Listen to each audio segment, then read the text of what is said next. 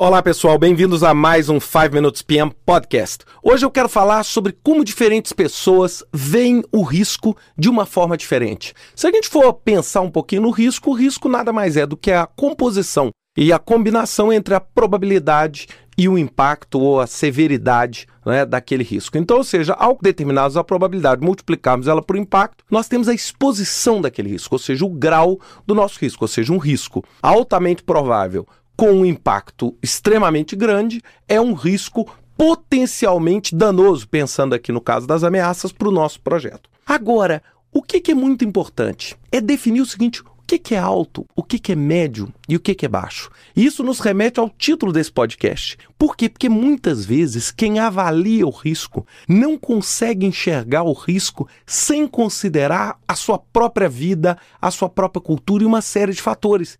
E isso faz com que pessoas diferentes entendam probabilidades e impactos de forma diferente. Isso gera um risco grande e um problema muito grande na percepção do real grau de risco.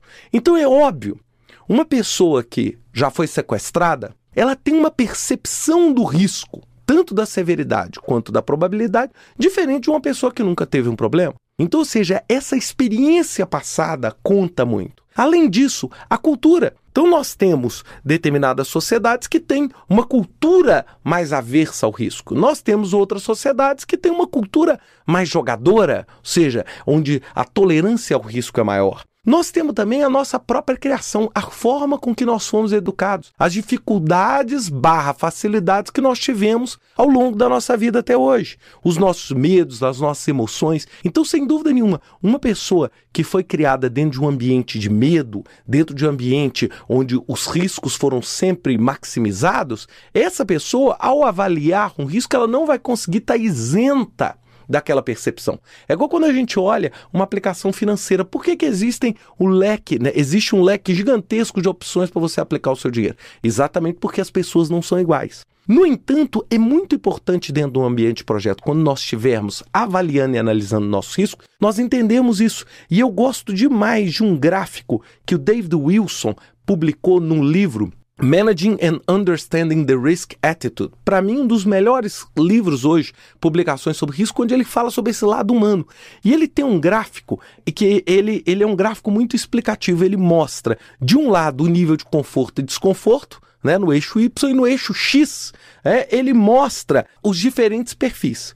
Então, por exemplo, o que, que é uma pessoa é, paranoica com risco? Pegando um extremo, uma pessoa paranoica com risco é aquela pessoa que, com a mínima exposição ao risco, ela tem um nível de desconforto supremo, ou seja, qualquer risco, por mínimo que seja, tende a ser extremamente maximizado. Agora, pegando o outro lado desse gráfico, nós temos o que? O viciado em risco. Esse viciado em risco é aquele que o risco pode ter uma amplitude gigantesca, que ele tem um nível de conforto muito grande. Já no meio, nós temos o que? O tolerante. O tolerante é o que? É aquele que tolera um determinado grau de risco, lógico, com um certo grau de conforto, com um certo grau de desconforto, dependendo de onde está esse risco. Ou seja, são os moderados. É, e uma das coisas, sem dúvida nenhuma, que vocês vão estar me perguntando aí nesse podcast é assim: Poxa, Ricardo, ótimo, sabendo que as pessoas são diferentes, sabendo que elas interpretam o risco de uma forma diferente, como é que eu faço, então, dentro da minha organização, para poder avaliar o risco de uma forma mais precisa e imparcial? Então, bem, o ideal, óbvio, é que a gente remova da nossa avaliação todo esse lado emocional. E é claro que isso não é tão simples de ser feito, porque as pessoas, elas não estão. Eu, quando estou falando nesse podcast, eu estou falando com a minha emoção e com o meu sentimento. É impossível eu tirar isso. Isso faz parte do DNA de cada uma das pessoas que estão no projeto. Agora, algumas dicas que eu quero passar para vocês que vão ajudar vocês imensamente a entender isso. Primeira dica: equipe. Por quê? Porque quando você tem uma equipe, você permite que esses diferentes DNAs e essas diferentes percepções se combinem rumo a um consenso, a um potencial. Lógico que nem todo equipe, nem todo grupo gera um consenso ou gera uma resposta é, boa, mas a gente tende ao quê? Uma equipe que tem um objetivo, ela se complementa e ela faz com que você que é mais averso perceba o risco de uma forma diferente, ou você que é mais é, jogador, né? ou seja, você que é mais um que busca o risco, você reduza essa sua percepção.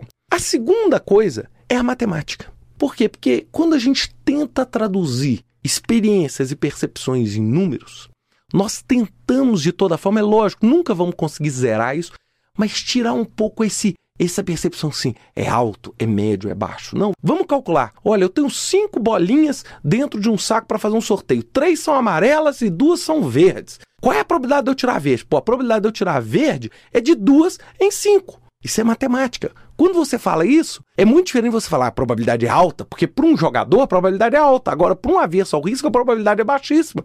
Olhem a diferença, ou seja, o que é 40% para cada um. Então, quando a gente introduz ferramentas matemáticas, a gente tende a minimizar esse tipo de problema. É claro que os modelos quantitativos dão muito mais trabalho, mas são também muito mais efetivos. Terceiro, uma discussão forte, um debate forte entre as pessoas para tentar entender o seguinte: por quê? Qual o racional dessa percepção de que o risco é baixo ou do que o risco é alto? Qual é a história por trás? Deixar as pessoas falarem, expressar os seus temores ou os seus não temores para construir um resultado melhor.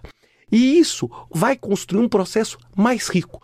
Óbvio, gente, não existe perfeição, porque risco sempre tem o quê? A chance de ocorrer ou de não ocorrer. E esta incerteza é que tange tudo. Então a gente não pode chegar e falar, eu quero um, processo de risco que seja perfeito. Esse processo de risco perfeito não existe. Agora, você fazer um processo de gerenciamento de risco correto, competente, com a maior integridade que for possível, sem dúvida nenhuma vai conduzir a um melhor resultado que não fazer nada. É, a gente tem que sempre lembrar, às vezes um mapa impreciso, com algumas referências apenas, é melhor do que você não ter mapa nenhum e fazer uma viagem no escuro. Então é por isso que eu falo, vamos sempre estar atento para esse lado humano. Isso é um lado que vai contribuir muito e vai melhorar demais os nossos resultados no risco. Um grande abraço para vocês, até semana que vem com mais um 5 Minutes PM Podcast.